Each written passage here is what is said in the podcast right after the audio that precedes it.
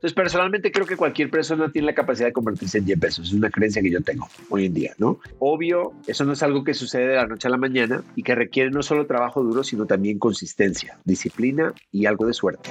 Emprender creo que es una aventura increíble, creo que es algo que todo el mundo debería de experimentar, cada uno a su escala o, o digamos como se sienta cómodo dependiendo de su situación personal, pero definitivamente algo que animo que todo el mundo lo intente por lo menos.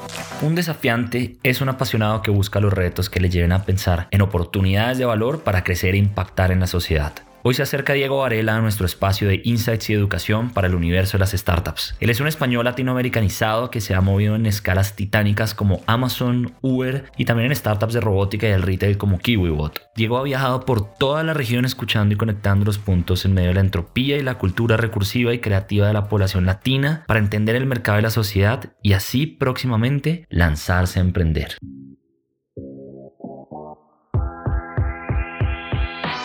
Un saludo a todos los desafiantes. Bienvenidos a este podcast de Soy Startup Latam. Insights, inspiración y educación del mundo del emprendimiento y las startups globales y locales. El podcast del día de hoy es presentado por David Salinas. Comencemos.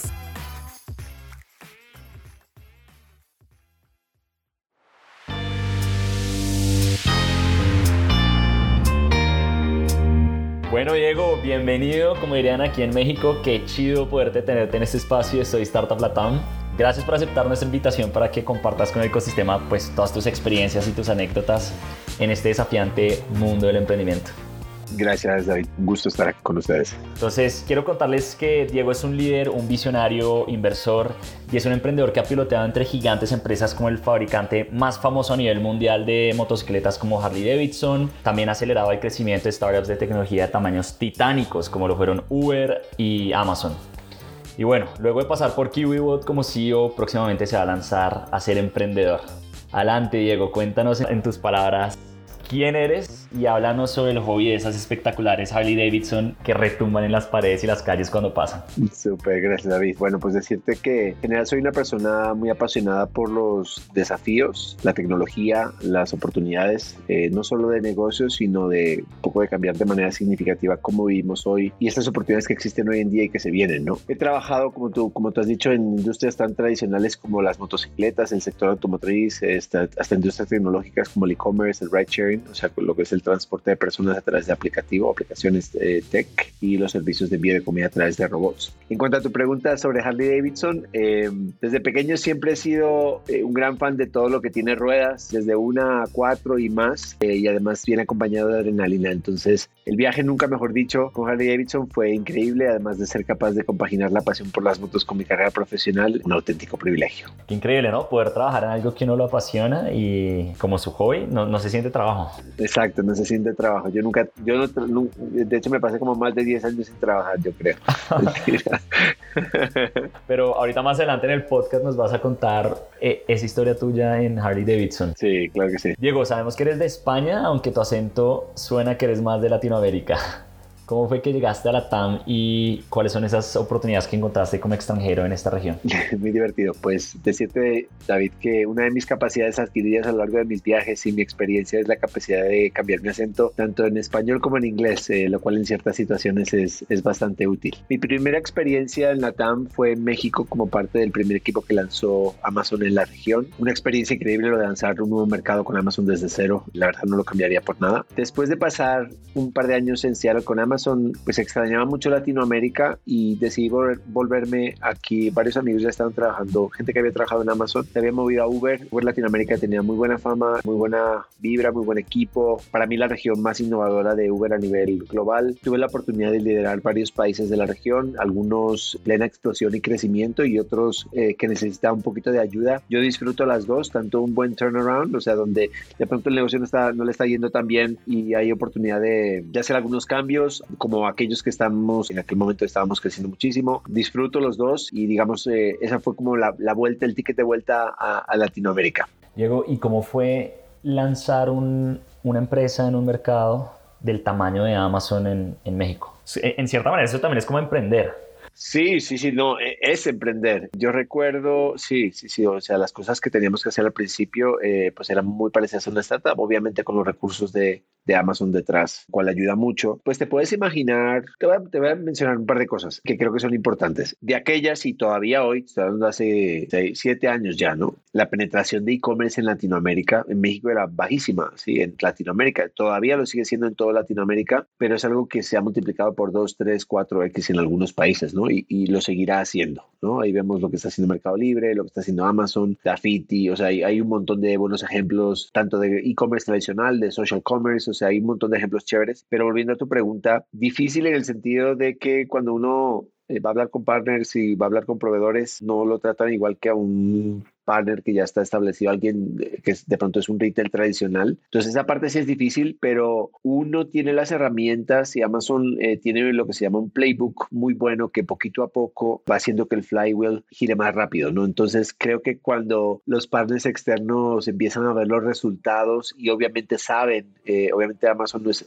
digamos, Latinoamérica no es el único mercado en el que opera, entonces como que los compañeros o digamos los, los colegas de, de esas marcas en otros países como Estados Unidos, o en Europa le dicen párenle bolas a, a Amazon por, porque obviamente un día, un día van a ser muy grandes, ¿no? Entonces, a pesar de que sí fue difícil, eh, fue extremadamente, probablemente una de mis experiencias más divertidas en, en, mi carrera. La volvería a repetir y se la recomiendo a todo el mundo, de hecho. O sea, lanzar cualquier eh, tecnológica grande en un mercado nuevo, particularmente alguien, digamos, una, una, industria tan divertida, compleja y, y fast-paced como, como el e-commerce, eh, definitivamente es el viaje de la vida de uno, sí.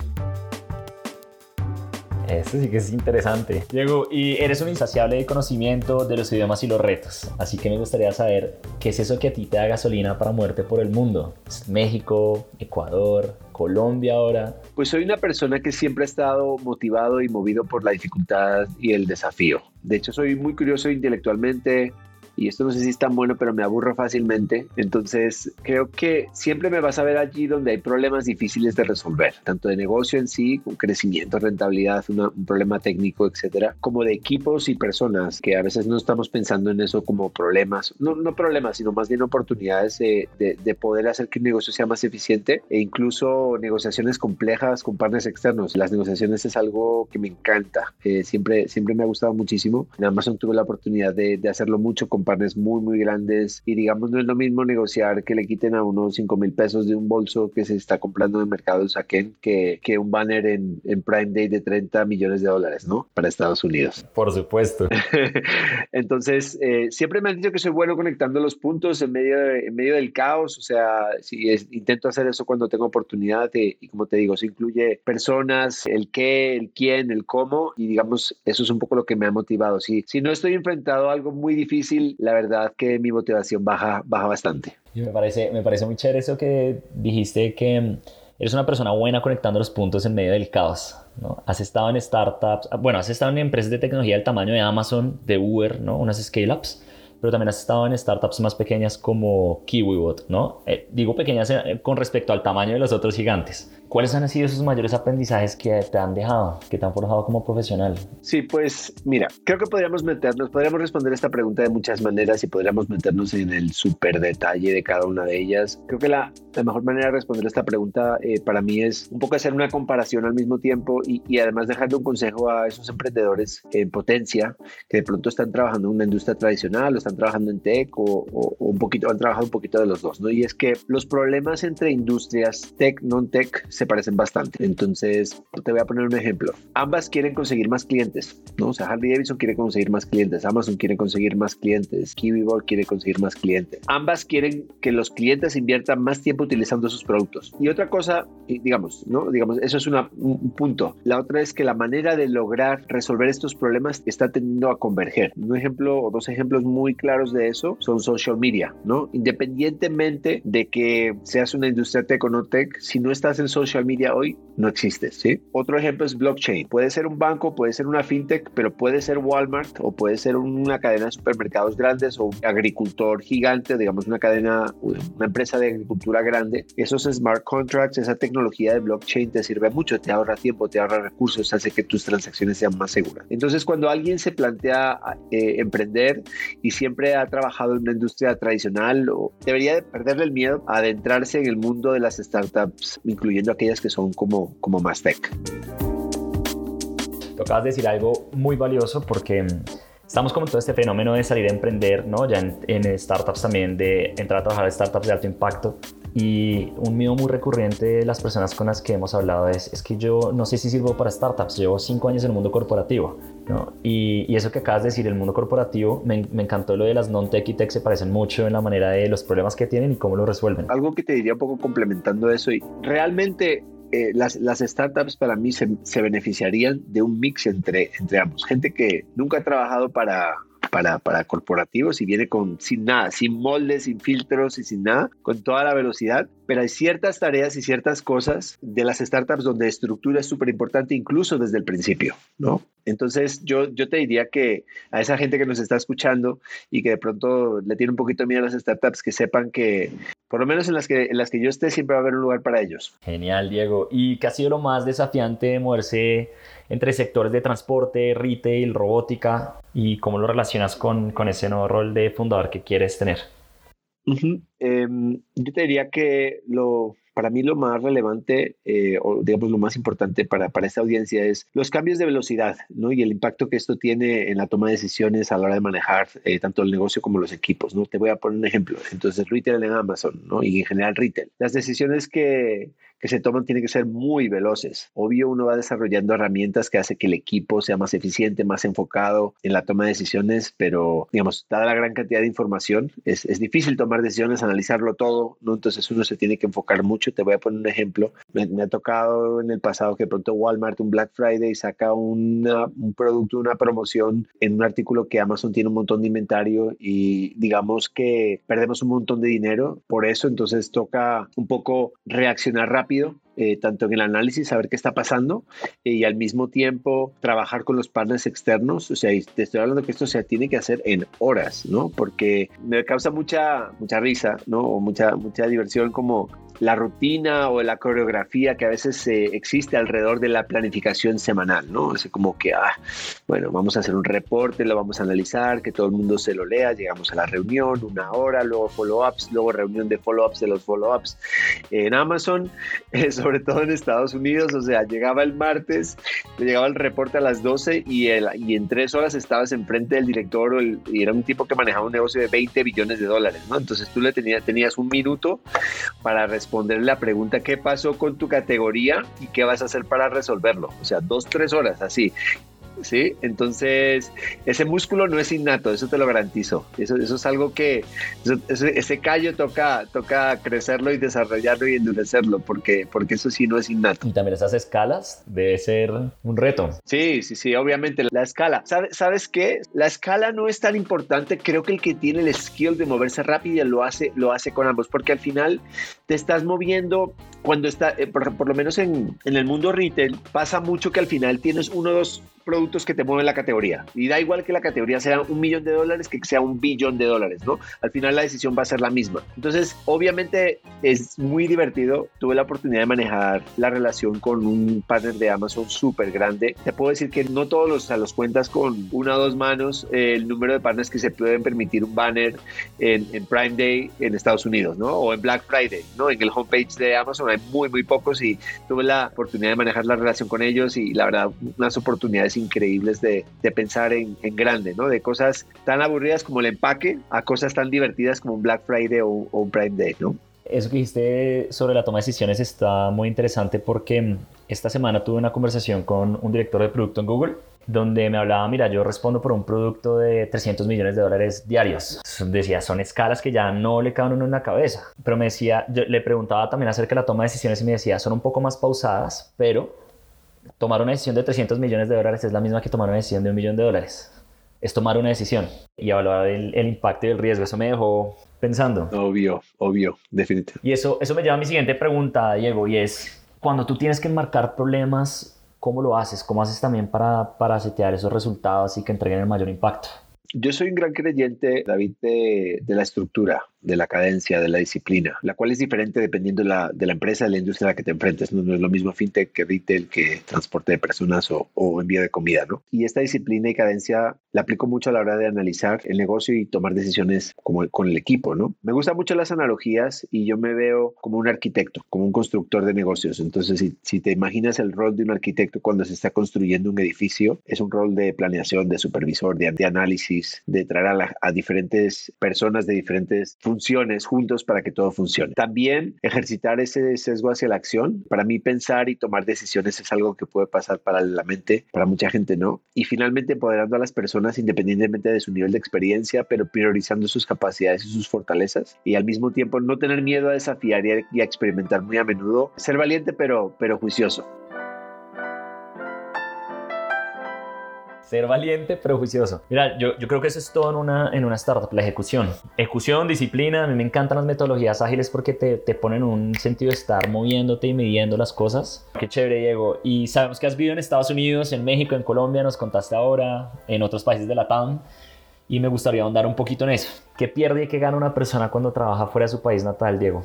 Esta pregunta me gusta mucho. Es algo que yo siempre he buscado. Eh, nunca he trabajado en España, de hecho, a pesar de que soy español, nunca he trabajado en España. Me, fui directamente, de hecho, a, estuve en el Reino Unido casi cinco años, eh, en Inglaterra, y luego me fui a Estados Unidos. Bueno, ya, ya has mencionado otros países, he estado en varios. Entonces, ¿qué pierde uno? Importante, la relación con su familia y sus amigos de toda la vida. La gente no piensa en eso y hay gente que dice, ah, no, a mí mi familia no me hace falta, mis amigos no me hacen falta, yo los voy a llamar por WhatsApp, por video, por FaceTime, etcétera. No es lo mismo, ¿no? Segundo, trabajar en un ambiente, en una cultura que uno conoce, con el lenguaje que muchas veces ni siquiera está escrito.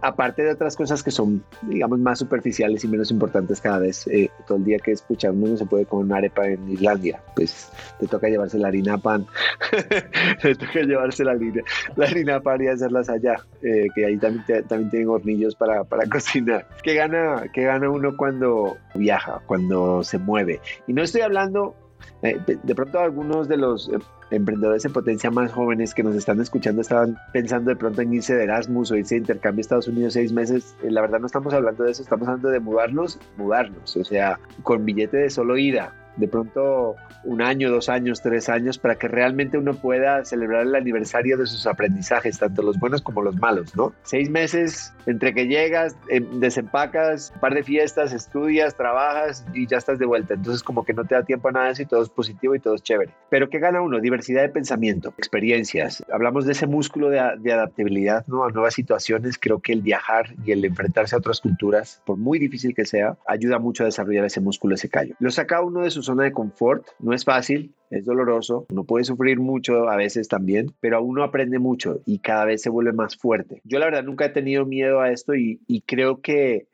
inconscientemente eh, lo busco. ¿No? Creo que siempre he buscado esa zona, salirme de esa zona de confort. Recuerdo, y te, te, lo pongo como ejemplo, cuando estaba en Inglaterra hablando con un amigo, los dos estábamos, él estaba en consultoría, estaba Harley Davidson, ganando bien, una vida chévere, saliendo de cócteles todos los jueves, fines de semana nos íbamos de viajes y tal, y hablando con él, le dije, pucha, Pablo se llama, estoy demasiado cómodo, necesito algo que me saque de mi zona de confort, pero de, o sea, de verdad, ¿no? Necesito algo que me fuerce a ducharme en agua fría y a dormir en, en el suelo y colchón duro durante mínimo tres, cuatro semanas. Entonces ahí estuvimos viendo que si cruzar Rusia en carro, que si irnos en, en moto por Nepal, por, por la India, o sea, cosas inhóspitas, ¿no?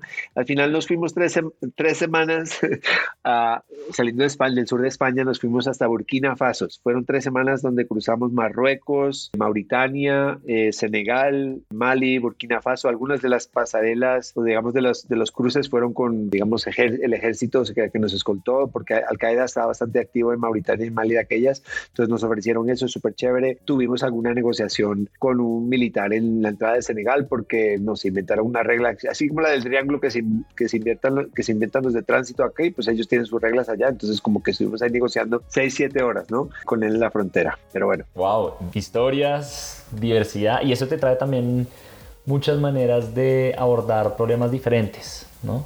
Como que esa diversidad de pensamiento y... Definitivamente. Yo creo que una persona que vive afuera no vuelve a ser la misma en cómo piensa, cómo aborda problemas, cómo interactúa con la gente, empatía.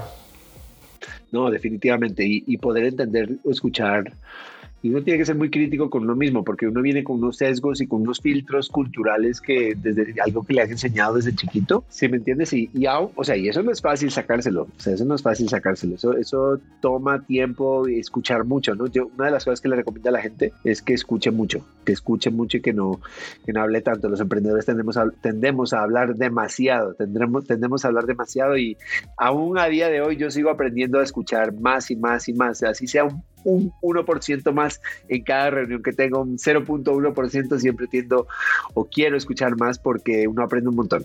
Qué difícil y qué importante. Diego, ¿qué elementos consideras que son valiosos en este universo de las startups que hayas visto en Estados Unidos o Europa que le vendrían bien a la TAM? Creo que el enfoque en cliente en producto y en producto es una de las cosas más importantes. Obviamente, esto es una generalización eh, que definitivamente no aplica a muchas startups eh, latinoamericanas increíblemente exitosas con productos increíbles, incluso mejores de, en algunos casos de, de, los que hay en Estados Unidos, resolviendo problemas eh, de maneras mucho más eficientes y mucho más creativas que en Estados Unidos, pero tiende a ser cierto en la mayoría de los casos, ¿no? Donde de pronto, por querer ahorrar un peso o, o querer hacerlo todo rápido, etcétera, a veces sacrifica esa obsesión por el cliente. Entonces, yo diría no dejarse llevar por esa inercia a ser más rápido, a ser más barato. Entonces, creo que esto es algo que les puede jugar en contra a muchos emprendedores y yo te diría que, que se enfoquen mucho en el cliente, que pregunten y sobre todo que se obsesionen. Y viceversa, también te quisiera preguntar qué tiene el, el universo de la TAM que le vendría bien a Estados Unidos y Europa. Esa la tengo muy fácil. Yo creo que la recursividad, o sea, creo que en Latinoamérica, y eso es algo, yo llegué a Colombia en el 2013 por primera vez, inmediatamente me di cuenta de que era una población